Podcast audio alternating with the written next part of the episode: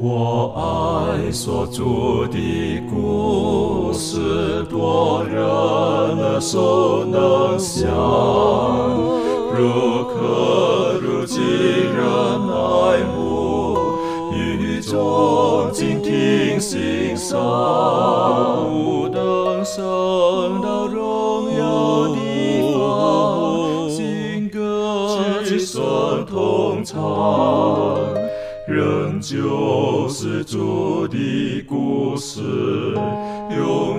远传讲不忘。我很难说那故事，永垂不朽传万代，在天仍然的诉说主耶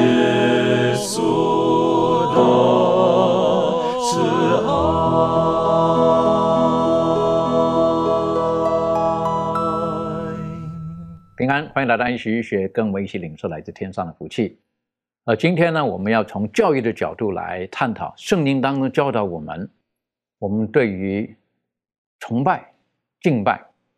对象、态度等等的，我们自己从中应当有如何的学习，还有我们可以如何把我们所得到的与人分享。在开始进入今天学习的时候，我们请庭轩为我们做开始的祷告。慈悲我们在天上的父，谢谢你赐给我们自由选择的意志，使我们能够来专心，而且也能够自由的来敬拜主。主啊，我们呃特别恳求你赐下智慧和聪明，来教导我们，嗯、如何在我们的家庭当中来崇拜你，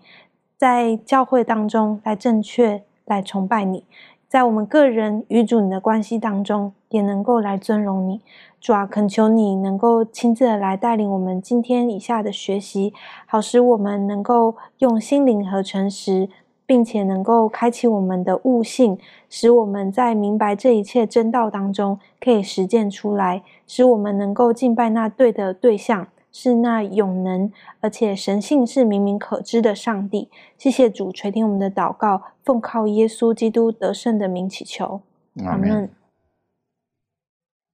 讲到崇拜或敬拜，呃，刚才在庭轩的祷告当中呢，说感谢神赐给我们有这个自由选择的这个权利。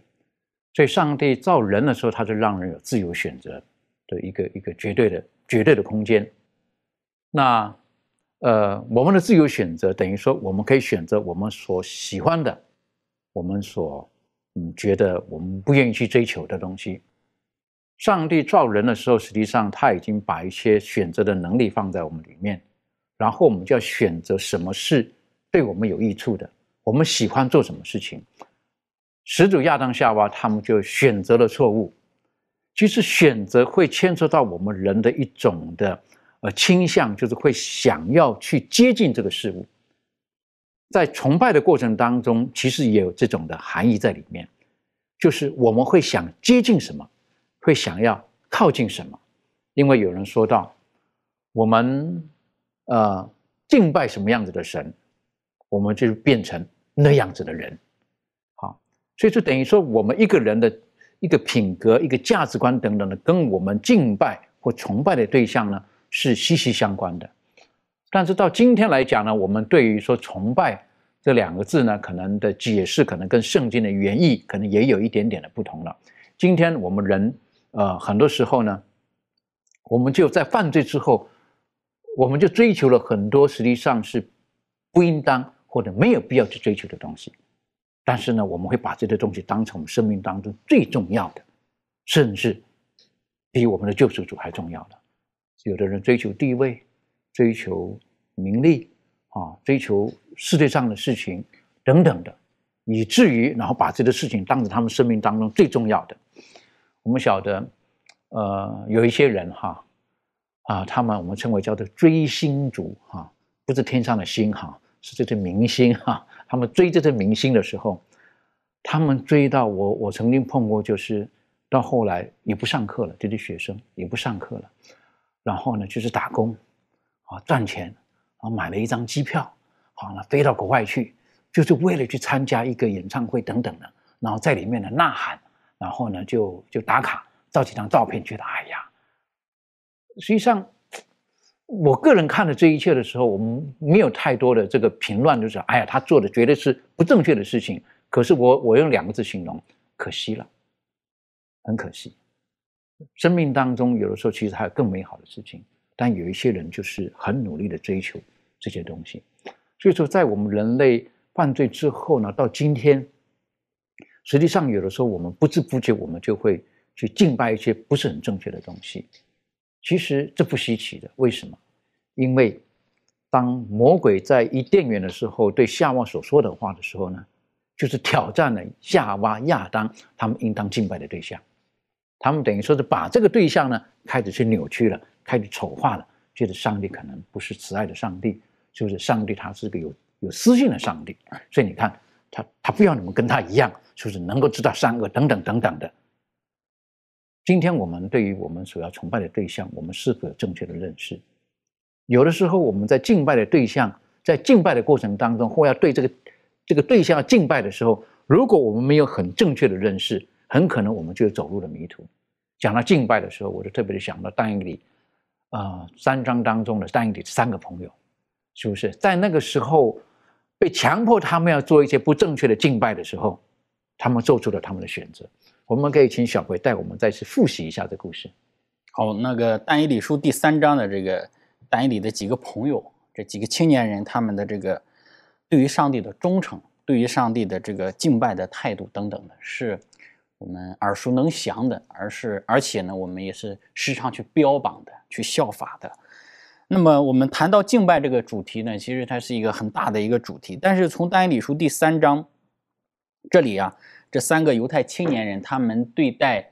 这个当时他们的环境所做出的选择以及表现出的态度，其实我们有一些的分享。首先就是说，讲到崇拜，它必须得有一个对象。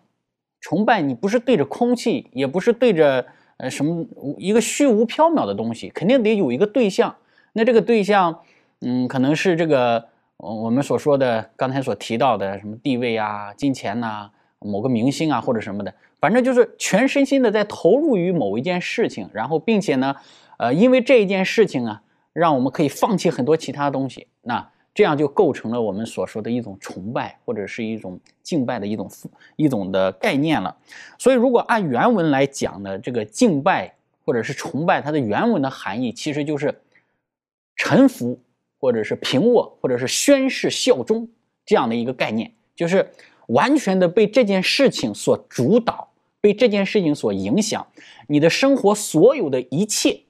都围绕着这样的一件事情而展开的。而且你的各个生活的各个方方面面呢，都受到这件事情在影响的，所以这个就叫一种崇拜了。所以这三个青年人他们所表现出的这个崇拜的一个态度，我们看到是非常的这个怎么说呢？是很坚决的。他们崇拜的对象就是永生的上帝。在但以理书第三章，很明显的哈，两个崇拜的对象，一个就是那个尼布甲尼撒王所造的那个像，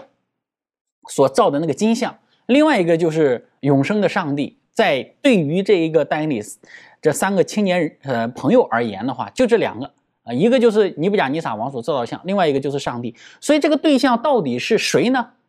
这个时候他们要做出他们的选择了，他们拜的是上帝，而不是拜的那个金像。所以这个就是今天给我们一个思考，就是我们啊常常说我们是什么都不信哈，我们是无神论，我谁都不拜，我什么都不拜。其实这一种。啊，所谓什么都不拜，其实他并不明白，也不理解什么叫拜，什么叫敬拜，什么叫崇拜。就像刚刚我们所解释的一样，你对每一件事情对你造成那个深远的影响，它已经就是一种敬拜的行为了。按照圣经的论证也是一样，若有人爱丈夫、爱妻子、爱父母超过爱我的，就怎么样呢？就不配做我的门徒了，就没有办法专心的去。侍奉上帝，当然我们也不是讲说啊，我们拜了上帝，我们就不管我们的父母啊、我们的弟兄姐妹啦等等的，也不是这个道理。就是主要意思就是说，对于这个事情的一个影响哈，敬拜。那这个对象我们谈完之后，我们讲说第二个很重要的就是方式哈，我们拜也有一种方式啊。你拜的方式啊，有人是跪下，有人是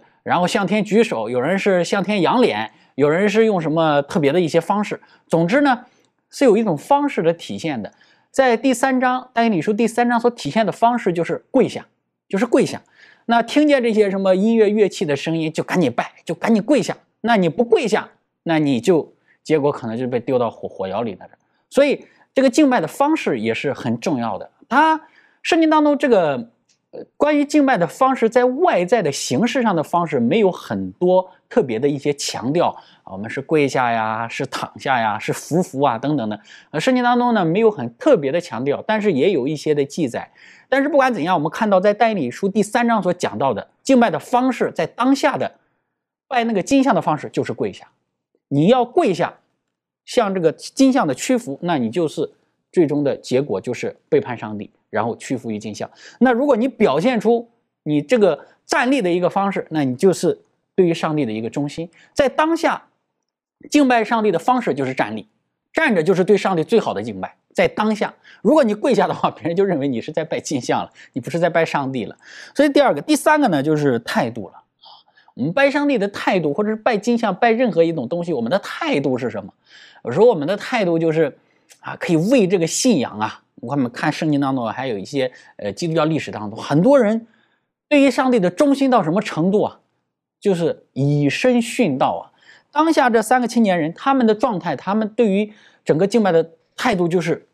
很坚决，是非常的坚决，忠心于上帝。呃，包括上帝的第二条诫命，不要拜偶像的诫命。那还有就是我们所说的频率啊，敬拜也有一个频率，我们是有空拜一拜呀。啊有空就像我们所说的烧烧香啊，啊，那个有事儿才我们所说的这个无事不登三宝殿啊，就是说有事儿才拜，或者是亦或是平常我们就有一种的敬拜的一种习惯，所以这基本上就构成了一个敬拜的基本上的一些的概念了。那我们从这三个青年朋友上他们的一个表现，我们说他们的整个的敬拜是很彻底的。首先，他们的对象就是上帝。啊，他们当下敬拜，呃，敬拜的这个方式就是为上帝而站立啊。啊，第三个，我们说说态度是非常的忠心于上帝，很坚决的，是雷打不动的。你把我扔到火里头，我都要拜上帝，我都不会拜你这个像啊。所以他们的频率也是，给你一次机会哈，我这个喇叭吹响了，这个乐器奏鸣了，然后你拜不拜？你再给你一次机会，还是为上帝站立。所以我们说这个是。很值得我们去思考的，呃，把这一个概念套用在我们生活当中各个方面，其实都是很适用的啊。我们对于上帝的态度，我们对于上帝敬拜的这个方式，我们对于上帝的这个整个敬拜的频率，都是我们应当去思考的。等于说，我们敬拜上帝灵智体各方面，我们都要都要考量到，啊，都要考量到。嗯，的确，单一只是三个朋友哈，我是觉得，可能有人会取笑哈，一个是看得见的。雕像神也是看不见的，啊，他们选择那看不见的，啊，有的时候我们人比较倾向于看得见的、摸得着的，觉得那是真的，但在这个时候呢，他们是用他们的心灵去敬拜，就好像耶稣对那个呃雅各井旁的妇人所说的话一样，他说到时候拜父不在这里，不在那里，用的是我们的这颗心，那是最重要的。其实启示录第十四章提到三天使的信息当中的时候。也再再的提醒了敬拜，很明显的重要提醒我们的敬拜的对象，好，敬拜的对象这方面可不可以请明兰带我们学习？嗯，在启示录十四章六到十二节呢，这里面就讲到关于敬拜的问题，这也是在圣经当中，可能说我们说是最后一卷书当中也提到关于非常一个严肃的问题。也就是三天使的信息，敬拜呢是非常重要的一个主题。那同时呢，也告诉我们敬拜它到底有多么重要。我们通过这一段话呢，我们来看，在启示录十四章的六节到十二节，我们一起看圣经。经上记着说。我又看见另有一位天使飞在空中，有永远的福音要传给住在地上的人，就是各国、各族、各方、各民。他大声说：“应当敬畏上帝，将荣耀归给他，因他施行审判的时候已经到了。应当敬拜那创造天地海和众水泉源的。”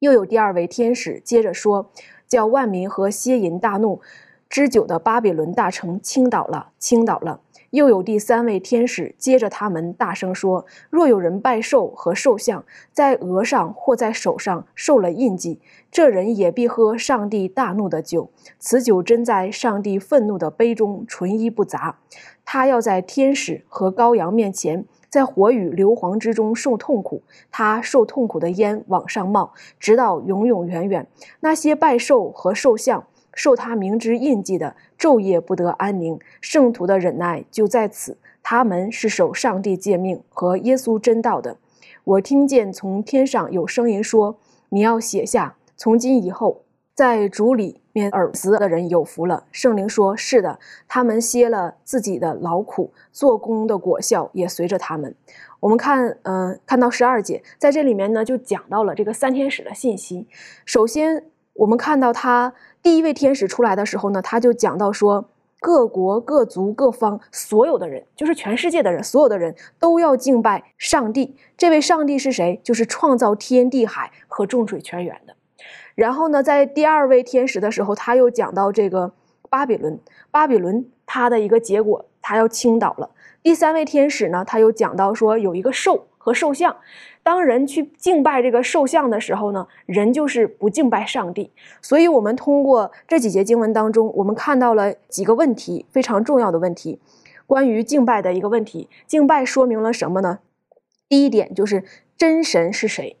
第七节就告诉我们真神是谁。真神呢，就是创造天地海和众水泉源的。我们用一句话说，就是简单来说，就是创造主。我们要敬拜那位创造主。那么第二点呢，就是敬拜说明了我们是属于谁的？我们是属于这个真神上帝的呢，还是属于这个这里面所说的兽和兽像的呢？这个是我们从敬拜当中所看到的，就是我们是选择谁的？我们是选择站在像刚才我们所说的是那个呃尼布甲尼撒所拜的那个金像，还是那无形当中的上帝呢？这就是我们选择的是谁？是真神还是假神？第三个呢，就告诉我们我们选择的结果。我们选择的结果是怎样的呢？一些是拜兽和兽像的，他们的。他们的结果呢，就是像巴比伦大城一样倾倒了，而且他们要喝上帝愤怒的杯。而选择顺从上帝、敬拜那创造天地万物的主宰者的时候呢，他们的结果呢，就是要在耶稣基督为他们所预备的永恒的生命，就是永远的生命。而我们看到这里面敬拜的问题，对于我们来说是非常重要的。为什么呢？因为它影响关乎我们的永恒的生命，就是敬拜。它和我们的生命是息息相关的。如果我们敬拜的是假神，可能我们最终走向的就是灭亡；但是我们敬拜的是真神，我们最终的结果就是得到永生。嗯，所以在这里面，约翰呢，他也特别提醒我们，也是在这幕后的时候呢，三天使的信息是非常重要的，要我们知道自己所选择敬拜的对象是谁。的确哈，很重要的是敬拜的对象。如果我们我们敬拜的对象是一个错误的对象的时候，那个结果是是我们无法无法承担、无法想象的，而在启示录就很清楚告诉我们，敬拜的对象就是我们的之前学习的最伟大的教师，他是我们的创造主，那是最重要的。我们敬拜的对象跟我们的生命是息息相关的。当然，在以色列的这个呃整个他们对子女的养成教育当中，敬拜崇拜是很重要的，可是崇拜当中的某一些环节也很重要。好，很重要。我们晓得假神的敬拜，刚刚所提到的但以理书的假神的敬拜当中，他们奏起这个音乐哈，然后呢，要大家这个跪下。而在以色列的历史当中呢，他们他们的敬拜当中呢，也有很多的乐器、诗歌等等的。我们如果从旧约当中看见大卫，当他要要献这个这个呃约柜进到这个圣殿的时候啦，等等的，他们就有很多美好的音乐。所以在诗篇当中，很多写了很多美好的诗歌，然后呢，教导。他们的孩子，呃，到今天来讲呢，实际上如果讲到在教会当中的崇拜，说到音乐啦、诗歌啊等等，有的时候呢，我们就会有一些的争议啊，在这个里面，那到底这个音乐、诗歌等等，如何可以对于我们自己本身，对于整个的崇拜，还有对于我们的子女，怎么样可以有更好的一些的这个呃教育呢？可以请这个呃周宇带我们一起学习。好的。也说以色列，呃，他的这个民族是非常注重教育的，尤其对儿女的教育。也说他在对儿女的教育上呢，不论是包含了多少内容，他一定不会漏掉让儿女认识上帝，并且认识这个上帝与这个以色列民族之间的一个故事。所以说，在这里面有一节经文就说，诗篇的七十八篇的第一到第十七节，这里面就记述了一个亚萨的一个训诲诗。也说以色列人他们常常会将他的历史或者将非常重要的信息写成诗歌，然后唱出来，因为这样的诗歌可以让他们更好的记住上帝的话。所以说，在这段经文当中，我们可以清楚的看到有关于教育的重要性。第四节这里说的，我们不将这些事向他们的子孙隐瞒，要将耶和华的美德和他的能力，并他奇妙的作为诉说给后代听。也说，以色列人他不会将这些事情是隐瞒给他的后代的，而是要将他这个事情是很明显的，一代一代要传下去的。他要将上帝的美德以及上帝大能所成就的所有的事，以及他奇妙的作为，在这个第七十八篇这里面，从第五节一直到第十七节，就讲述了上帝如何和以色列人之间发生的所有的事，保守他们，带领他们，与他们立约，以及还还包含了他们不听话以及悖逆的事情。也说这里面就告诉他们。当以色列人教导他孩子的时候，其中要让他们记住的就是历史，就是他们与上帝之间的关系，所有发生的事情。当这个一个民族忘记自己的历史，或者忘记过去，忘记上帝如何带领他们的时候，他们的未来是没有盼望的。这里面就让我们看到了这个教育，也说在这个崇拜上，他们借着这个诗歌，将他们所有的这个。历史的故事，上帝如何带领他们，如何所有的神迹，借着诗歌来表现出来，在教育这个儿女的事情上。所以说，在在这里面，让我们可以清楚的看到，教育呃里面一定要包含认识上帝，以及呃上帝与人类的这个历史。的确，所以如果我们没有好好的去在我们生命当中去经营一块，就是上帝在我们生命当中所留下的痕迹。我们很容易就就怎么讲啊？就是会会把我们敬拜的对象呢，可能就模糊掉了。好，如果我们忘记了上帝在我们生命当中的确他留下了很多美好的足迹，他如何的拯救我们，如何的爱我们，就诚如在这个地方亚萨的这首诗歌一样，他提醒以色列人要思想上帝的律法，思想他的美好，他的拯救等等的，然后再提醒他们：我这么叫你告诉你们，就是因为你们不要忘记，不要忘记上帝是值得唯一我们。去去信靠的对象，那提到这一部分，在教育孩子当中，很重要的要学会信靠上帝，然后要顺从、遵从、就顺服他的话。在整个崇拜的过程当中，也是一样的。好，如果我们一个孩子在在家庭当中，在教会当中，他不能够真正的认识到敬拜的含义，还有他不能在敬拜当中被祝福的时候，实际上当他。离开教堂、离开家庭的时候是非常危险的。这方面，这个庭训有没有什么可以再补充分享的？嗯，对，我想就是学习敬拜这件事情，它基本上就是一个信念的一个核心，因为我们啊，就是因为我们的心所向往的，然后呃，我们所相信的，以及我们呃认同我们所敬拜的对象，他的呃他所说的话，他的观念，他的一切呃所造就出来的，会是一个。呃，很根深蒂固的想法，然后也会呃造就他们的行为，然后甚至会延伸出来一个根深蒂固的一个呃一个很自然而然会想到的一件事情。所以敬拜为什么这么重要？他就会呃需要从孩子的时候能够就是去教育他、教养他。那嗯，说到说嗯，我们。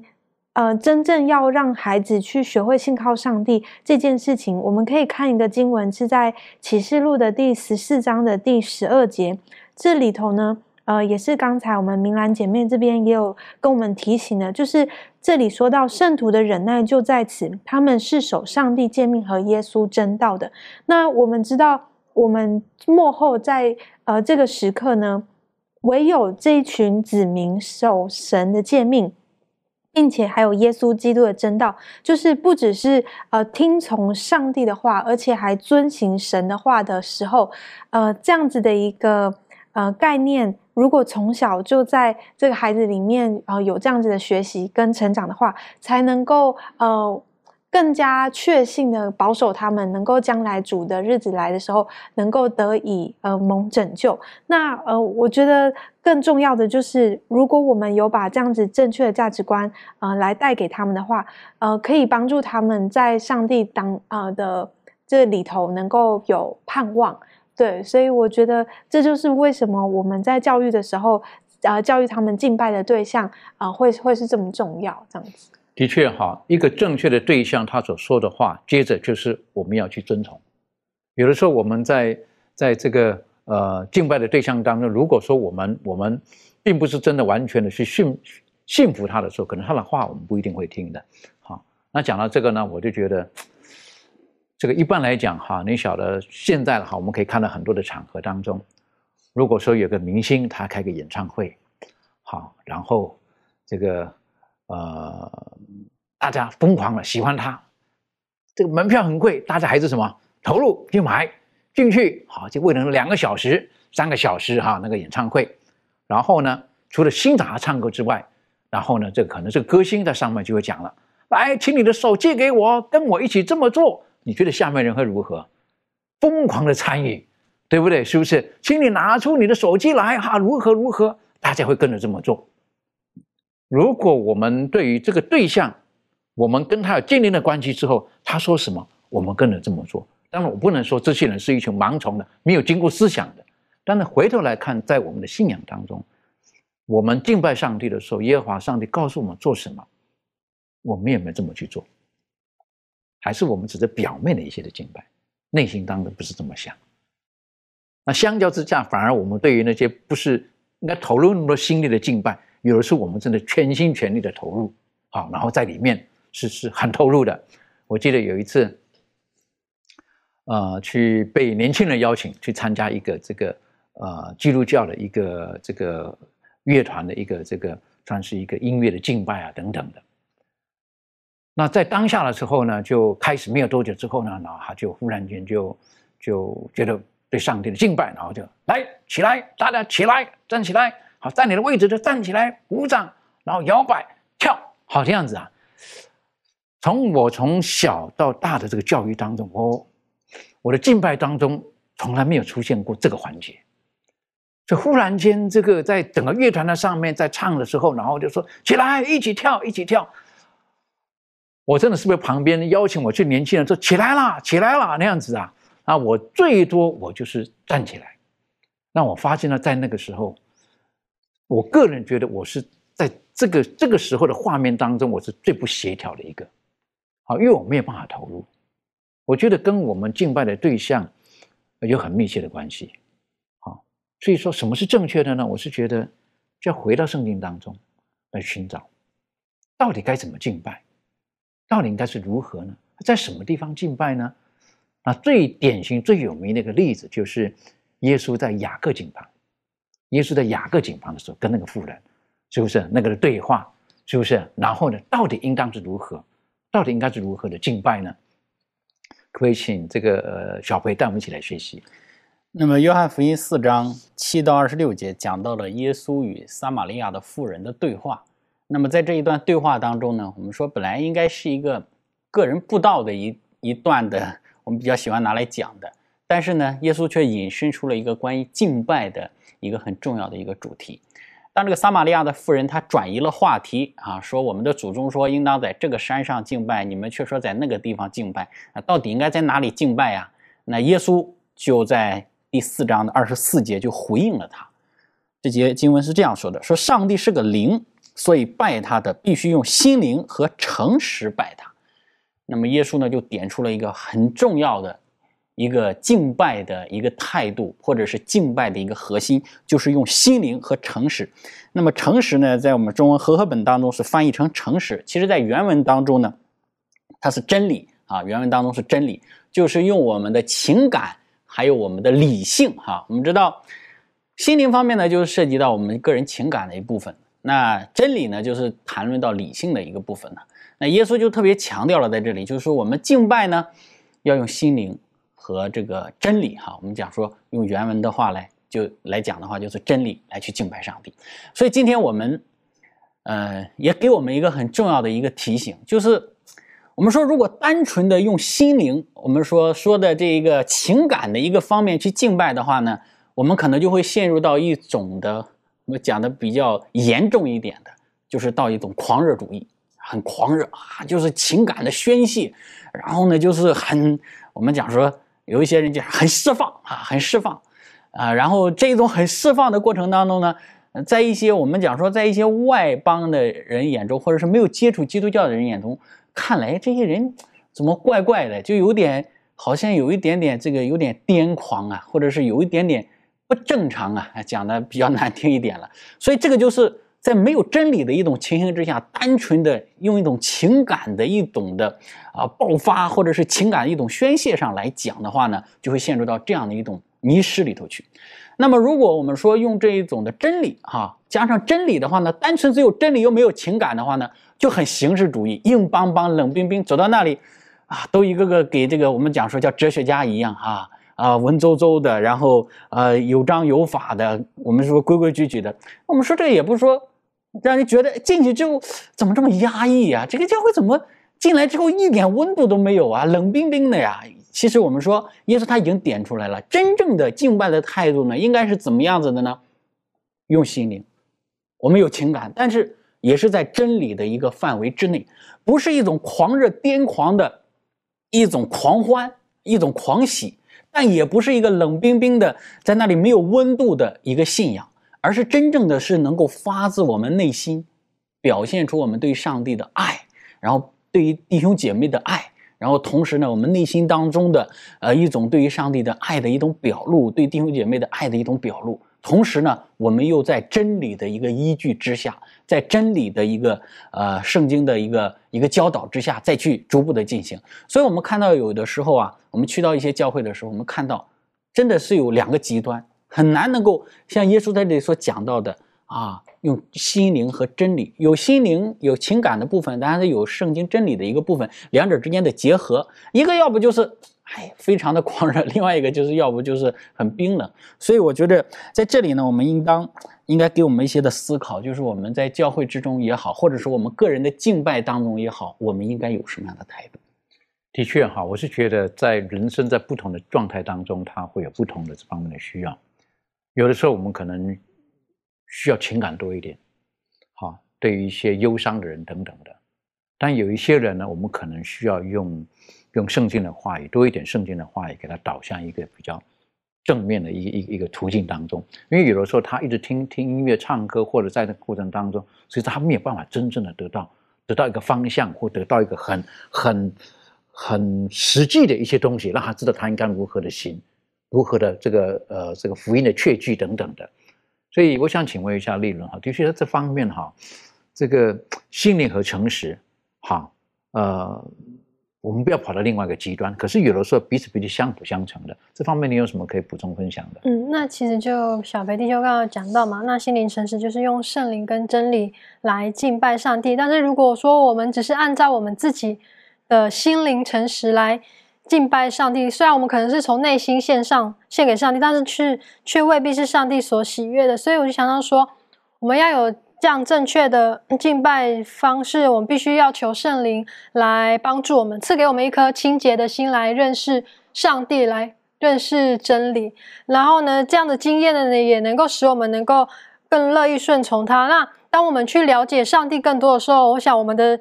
就会越感激他。然后呢，当我们内心的这个赞美有就是正确的方式的时候呢，我想也会带来我们外在这个行为的改变。那这，我想这是。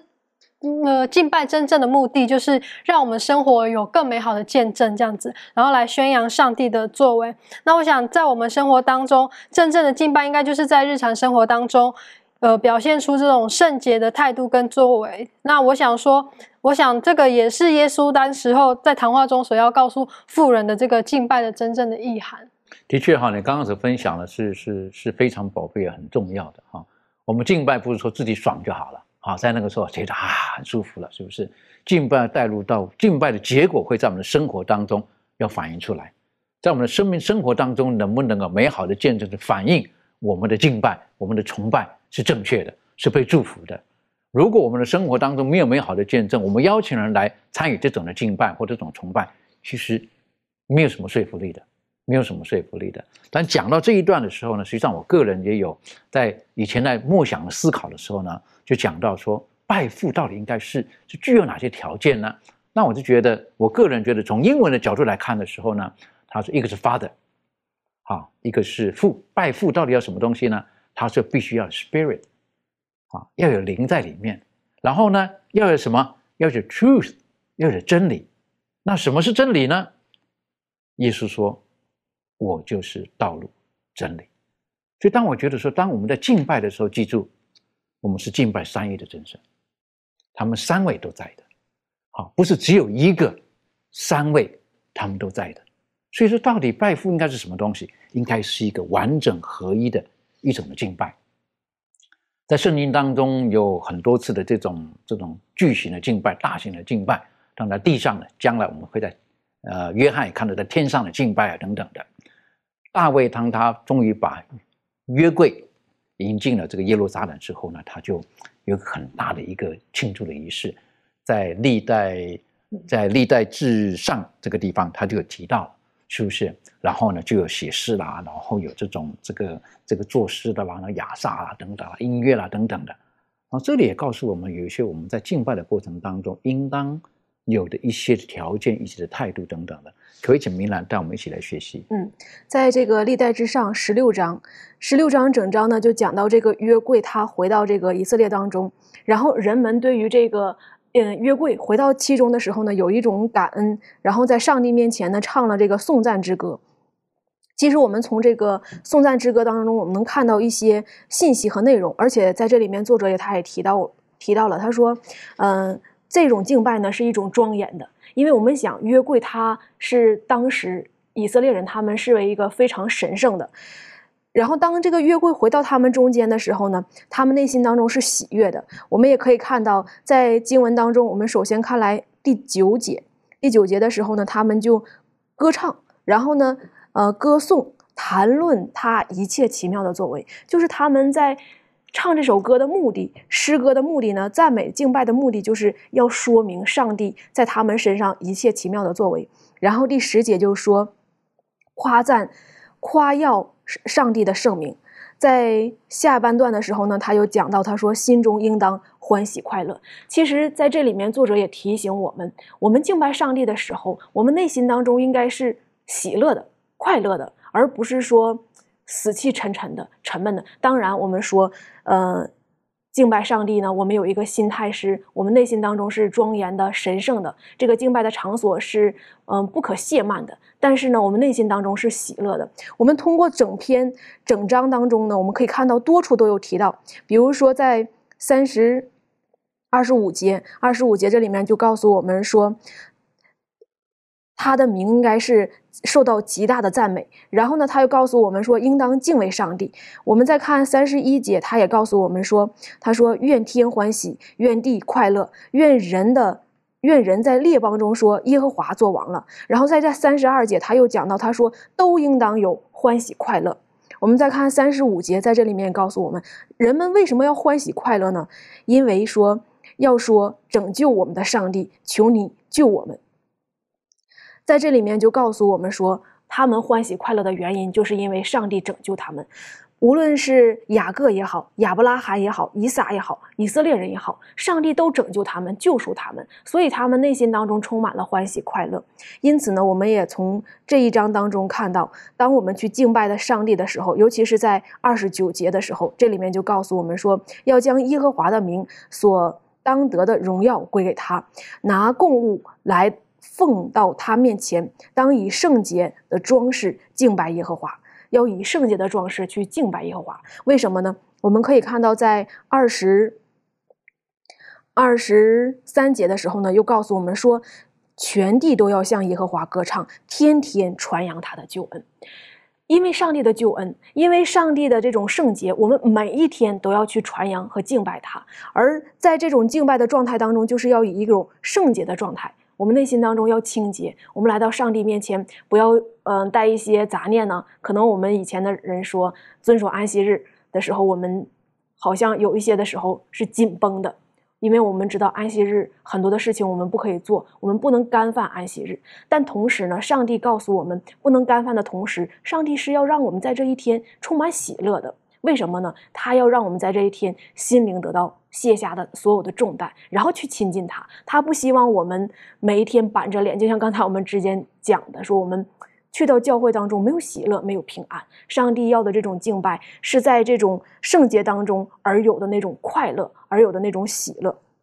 所以我们在上帝面前感恩的时候，我们就有喜乐。当我们了解上帝救赎我们的时候呢，我们内心当中就充满了欢喜快乐，像。这个，嗯，在历代至上当中所讲的，内心当中天天传扬他的名。如果你不喜乐的话，你不愿意去传扬的话，你内心当中不是很开心，或者是不是愿意做的事情，你不可能天天去传扬他的名。只有你自己愿意去做的时候，你才会去天天传扬上帝的救恩。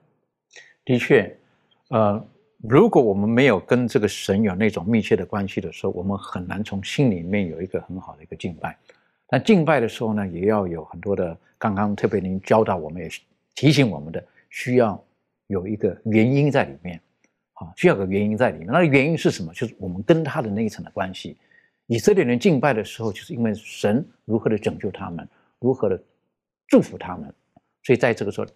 大卫他的写的这个诗，哈，然后这个就告诉他们，以色列人，我们应当如何如何？为什么？因为神他是如何的帮助我们。当然在。第十六章第二十九节这个地方哈，历代至上第十六章二十九节经上就这么记着，他说：“要将耶和华的名所当得的荣耀归给他，拿供物来奉到他面前，当以圣洁的装饰敬拜耶和华。当然，这个圣洁的装饰，的是我们的翻译，或者应该说以圣洁为装饰，好来敬拜耶和华。”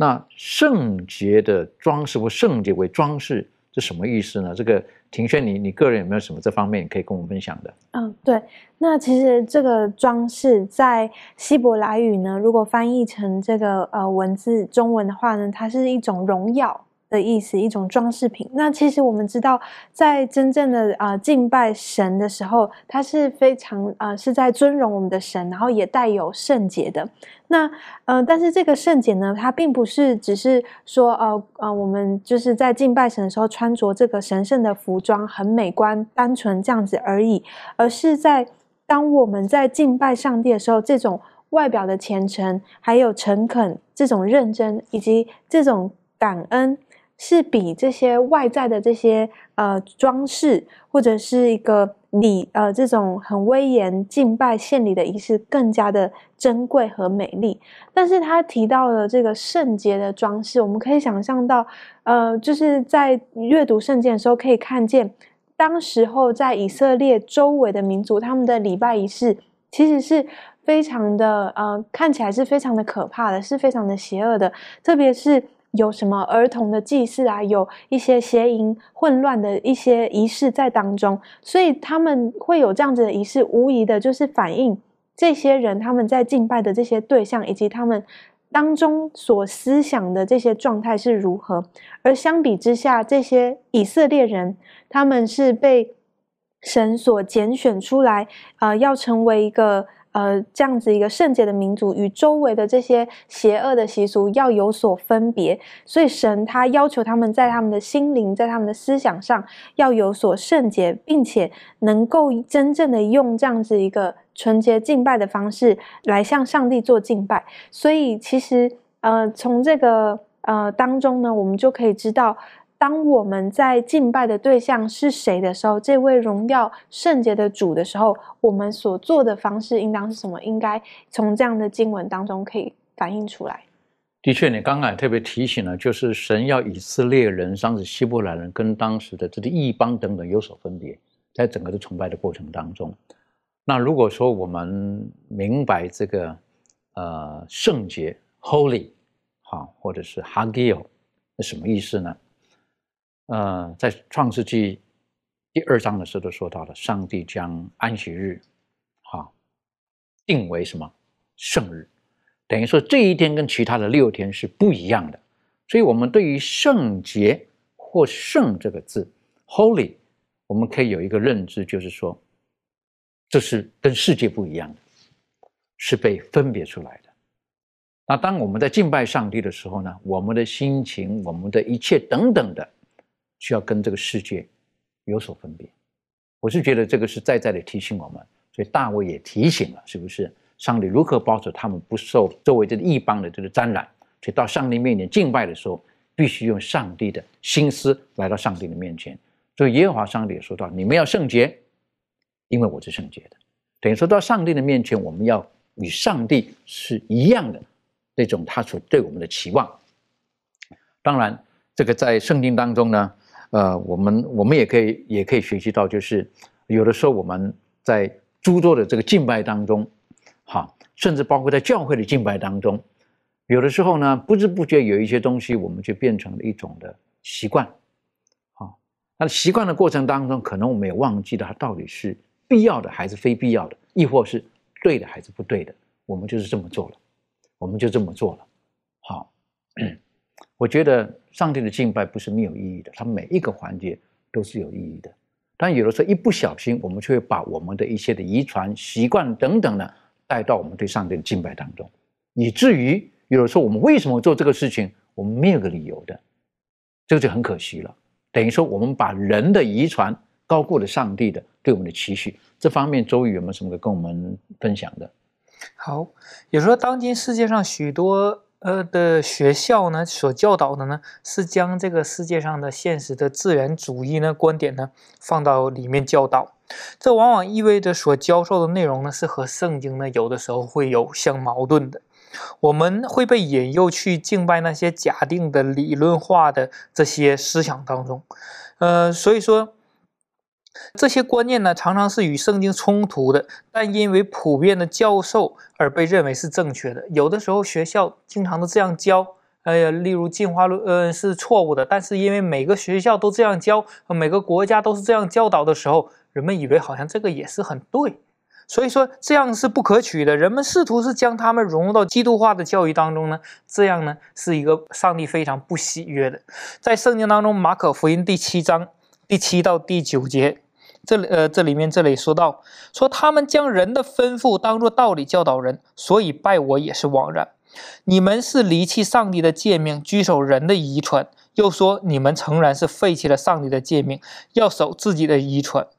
这里面告诉我们说，上帝说，呃，上帝警告我们，将来的，呃，一种敬拜的模式会有可能有这样的事情发生。今天我们也可以，呃，看到一些这样的蛛丝马迹哈，或者说也有一些很明显的，呃，他说将人的吩咐代替了上帝的教导。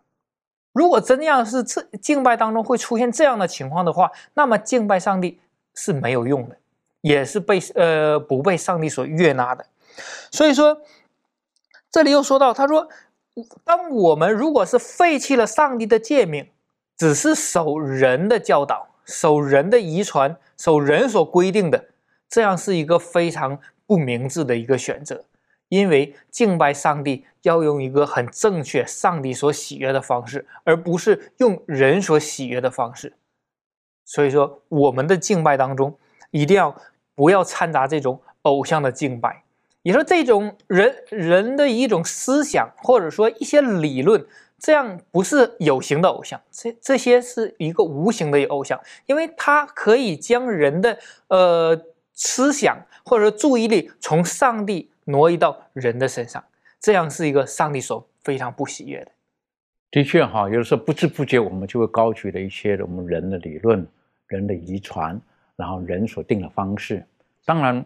圣经当中对于上帝的敬拜，某些部分可能没有那么细节的去去规定，那我们就没有必要在一些很细节的上面呢去做很多的这个争执啊。当然，我我我个人觉得在教会当中哈，对于上帝的敬拜当中，呃，比较大的一些的会会产生的一些的思想或者形式的分歧的，有的时候是随着年龄好，然后对于音乐的一种的。呃，一种的觉得说，应当用什么方式才是赞美上帝的？好啊，年轻人可能有年轻人喜欢的音乐的模式，好，这个年长的可能有喜欢年长的音乐的模式，好，等等的。但我觉得，无论是用什么模式，最重要的那个中心是什么？有没有荣耀上帝？有没有把人带到上帝的面前，那是最关键的。但是今天呢，实际上我们可以看到有不少的一些现在在社会上、在普世上、在学校当中所教导的不少的一些的呃信息或教导的知识等等呢，实际上跟圣经当中是是是有很大的冲突的，以至于这些的冲突呢，会影响到我们对上帝该有的那种正确的敬拜。这方面，小朋友有没有什么可以补充的？好的，刚才我们提到了，如今这个世界上比较流行的一些理论，比方说刚刚所说的进化论啊，本身只是一个理论，但是很多人去讲论讲论的时候，哎，这个理论好像就是个真实的一个事情了，就是个真的是一个很科学的啊一个理论。但是我们说，事实上它只是一个理论，它只是一个没有经过最终一个确实证实的一个说法而已啊。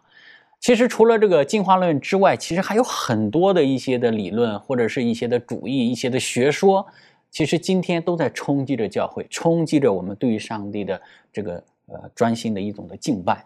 所以，比方说还有一些什么理论呢？比方说我们与这个进化论一起被宣导出来的这个无神主义，它也是一种。影响很深的啊！这个世界从来都没有什么救世主，像国际歌里所说的一样，哪有什么救世主？没有啊！我们就是我们自己的什么？所以这个东西就是让我们感觉到，哎，它是一种的冲击，一种的影响。对于我们的信仰而言，也是在我们传扬福音的时候呢，来呼吁人来去敬拜上帝的时候呢，也是一个拦阻。人会觉着，我从小受的都是这个无神教育啊，我从小都是没有这种，我们所说的这种这个方面的一些的涉及啊，我。哪有什么神呢？本来就没有啊，等等的，我信的都是科学，所以这个就是对信仰有很多的冲击了。除了这个之外，我们说还有一些的主义，比方说啊，现在所说的这个物质主义啊，大家都很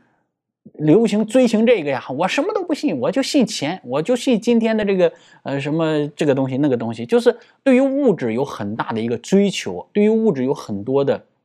一个奢望，甚至呢，为了获取某一样东西。获取这个名贵的汽车、很大的房子啊，等等的，可以花费很多的一些精力、心血，甚至自己的健康、家庭都可以抛弃不顾，为了要得到这个物质主义。那因为这个的影响，很多的人也很难专心来去敬拜上帝。你让他来敬拜上帝，我哪有时间呢？我忙得要命啊！我的生意、我的买卖、我的事业等等，我哪有时间去做这个呀？所以对我们的信仰也有一些的冲击，有一些的影响。那再比方说，还有一些的主义，世俗主义啊。一些很多世俗化的东西，世俗化的小说、世俗化的影视、世俗化的一些的理念等等的，都在影响着我们，让我们的心被这个世界所拉拉走，让我们很难再专心敬拜上帝。那还有一些泛神主义，也是一种很多人啊，我也信啊，但是我不信这个，我信的很多宗教，我什么神都信。那对于教会而言，他也不排斥，你让他来拜上帝，哎也可以啊。但是我同时也拜另外一个某一个什么样的神明，可能还很多，所以这个也是对于我们的信仰的一大挑战。所以以上所提到的这么多的一些的主义啊，一些的学说啊，我们如何去防范呢？我觉得怀师母他就在这个真的是灵感之笔啊写下的，真的是有预言之灵的恩赐、圣灵的引导写下的。用什么样的方式可以杜绝这一些呢？就是安息日的遵守。借着安息日的遵守，他就说到：如果世人从开始到现在一直都遵守安息日的话，就没有一个无神论者。同时，安息日也是抵挡世俗主义、抵挡物质主义、抵挡泛神主义一个非常重要的一个条件。当然还有其他的因素，但是安息日它确实是一个很重要的一个日子。这一天我们能够很好的专心敬拜上帝，那以至于就能够抵挡这些各种主义学说的一个入侵和影响。的确哈，所以安息日这个时间，回头来讲，就是我们跟我们生命的主、我们的救赎主有交通的时候，有越多这种交通呢，越可以使我们远避这种世俗的污染、世俗的影响等等的。那这个求主帮助我们哈，让我们在在末世的时候，哈，我们更可以晓得上帝从最初要祝福人类的管道。好在安息日当中，我们可以从中可以可以得到美好的祝福。当然，讲到敬拜上帝的时候，有的人会觉得说，我们到底应该把自己放在什么样子的位置？也有的人会觉得，可能呃，我我自己表现的不够好，所以等到我表现好一点的时候，我再来敬拜上帝。啊，不好意思，好，我今天的服装不对啊，所以我就不来敬拜上帝了。好，等等等等的。我想请问一下，最后想请问一下立伦哈，我们到底要准备到什么程度才能到上帝的面前？还是到上帝的面前，我们应当是如何的？这方面你有什么可以分享的？嗯，敬拜上帝，我们知道它是没有分时间、地点、仪文、条律的，我们在哪里都可以敬拜上帝。那其实最重要的是，呃，当我们有一颗谦卑，然后甘心乐意服侍主的心的时候，我相信上帝都会非常悦纳这样子的一个愿意服侍主的人。那最重要的是，我们的心的这个。我们所专注的事情是什么？我们是要来到这里，是要荣耀自己，还是要呃全心全意的要荣耀主？这是一个很重要的。那而且我想呢，真正的这个敬拜呢，会让我们就是使我们更专注于上帝，然后使我们的这个心思意念上呢，会更接近主。然后呢，从而从我们的内心改变，一直到我们的行为，到一直在到我们整个的生活当中，都可以是成为呃敬拜上帝的很好的一个见证。嗯哼，所以。等于说，我们要敬拜上帝的时候，其实我们内外都要兼顾。啊，我记得以前听过一个一个军官，啊，他对他的士兵讲了一句话，他说：“军纪教育，啊，军纪教育是一种由外而内的教育。”哎，听了这个有意思哈。他说：“当你穿起这个军服的时候，你就要记住，你就是个军人。从外而内的教育，当然内心里面是一种可能很不甘愿的，是不是？可是当我听见这句话的时候，发现到对。”啊，有的时候真的，我们在敬拜上帝的时候，可能我们也要学习从外来影响到我们的内心当中，然后从内心当中能够很正确的有一个态度来到上帝的面前。愿主帮助我们，让我们今天的学习当中，我们知道敬拜的对象影响到我们永恒的这个决定，我们敬拜的方式也会影响到我们周遭的人与我们神的关系。还有我们敬拜的态度跟内容，也是一样的重要。愿神帮助我们，我们一起低头做祷告。天父，我们很谢谢您，从创世的时候，你放在我们人的心里面，就有一种愿意去追求、去崇拜、去敬拜的一种的倾向。因为我们知道我们的有限，我们愿意寻求比我们更强壮、更伟大的。但主有的时候，我们不小心，我们偏离你的话。而我们没有选择那更正确的敬拜，在世界上有很多的人，他们选择的是敬拜虚无的东西，去敬拜甚至敬拜假神。主帮助我们，让我们可以从自己开始，从每一次的崇拜当中、敬拜当中，我们首先自己被祝福，我们的生命被触摸，我们被改造之后，